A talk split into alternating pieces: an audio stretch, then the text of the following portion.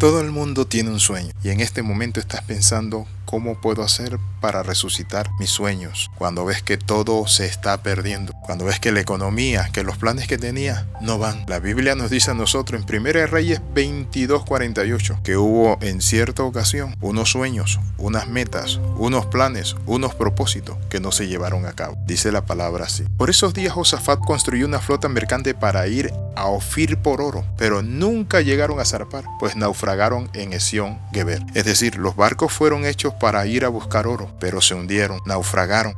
Así hay muchos sueños que naufragan. Ahora, ¿cómo nosotros podemos alcanzar nuestro sueño? En primer lugar, debemos saber que un sueño nace de tres aspectos o de tres elementos. Los sueños son productos de anhelos o necesidades. En segundo lugar, los sueños pueden ser inspirados por el Espíritu Santo. Y en tercer lugar, los sueños se dan como algo natural en nosotros.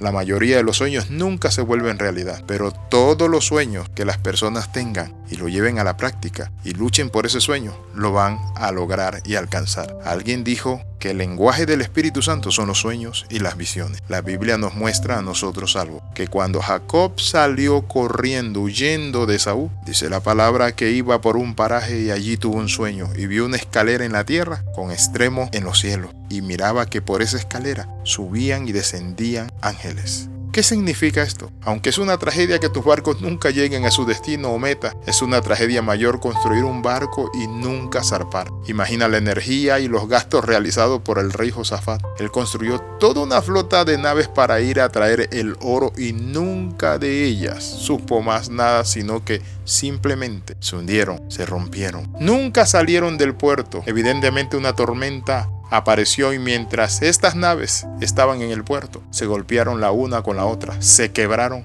y fueron destruidas. Barcos que se destruyen en el puerto por la falta de carácter. Barcos que se destruyen cuando no hay compromiso con ese sueño. Barcos que se rompen cuando no hay humildad. Y barcos que naufragan cuando nosotros no ponemos nuestros planes y metas en las manos de Dios. Algunas personas pasan la vida esperando salir con su barco, pero Dios no está esperando que tu barco salga. Dios está esperando que tú le entregues tu vida para darle el sí y el ok a tu barco, pero salga a puerto seguro con su presencia y su gracia. Conozco a un hombre que durante 30 años tenía un sueño de iniciar un ministerio. Él habló sobre ello, lo soñó y lo planeó. Pasó mucho tiempo en ese sueño, pero nunca tomó el riesgo de hacer algo más por ese sueño. Nunca sacó su barco al puerto finalmente. El hombre murió y también lo hizo su sueño. Haga que sus sueños pasen de ser algo que es ideal a algo que sea real. El antídoto de la Biblia a este tipo de postergación trágica es tan sencilla como una frase hecha. ¿Saben cuál es la frase?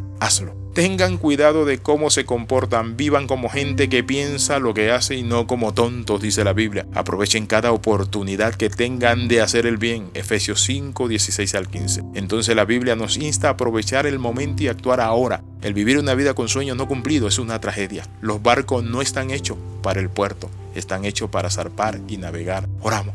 Padre, en el nombre de Jesús, en este momento, Padre, ponemos nuestros sueños en tu mano, pero también nos aplicamos y nos esforzamos por alcanzarlo y lograrlo. En Jesucristo, amén y amén. Escriba a alexisramosp.yahoo.com o al más 502 42 45 60 89. Nos vemos en la próxima. Bendiciones de lo alto.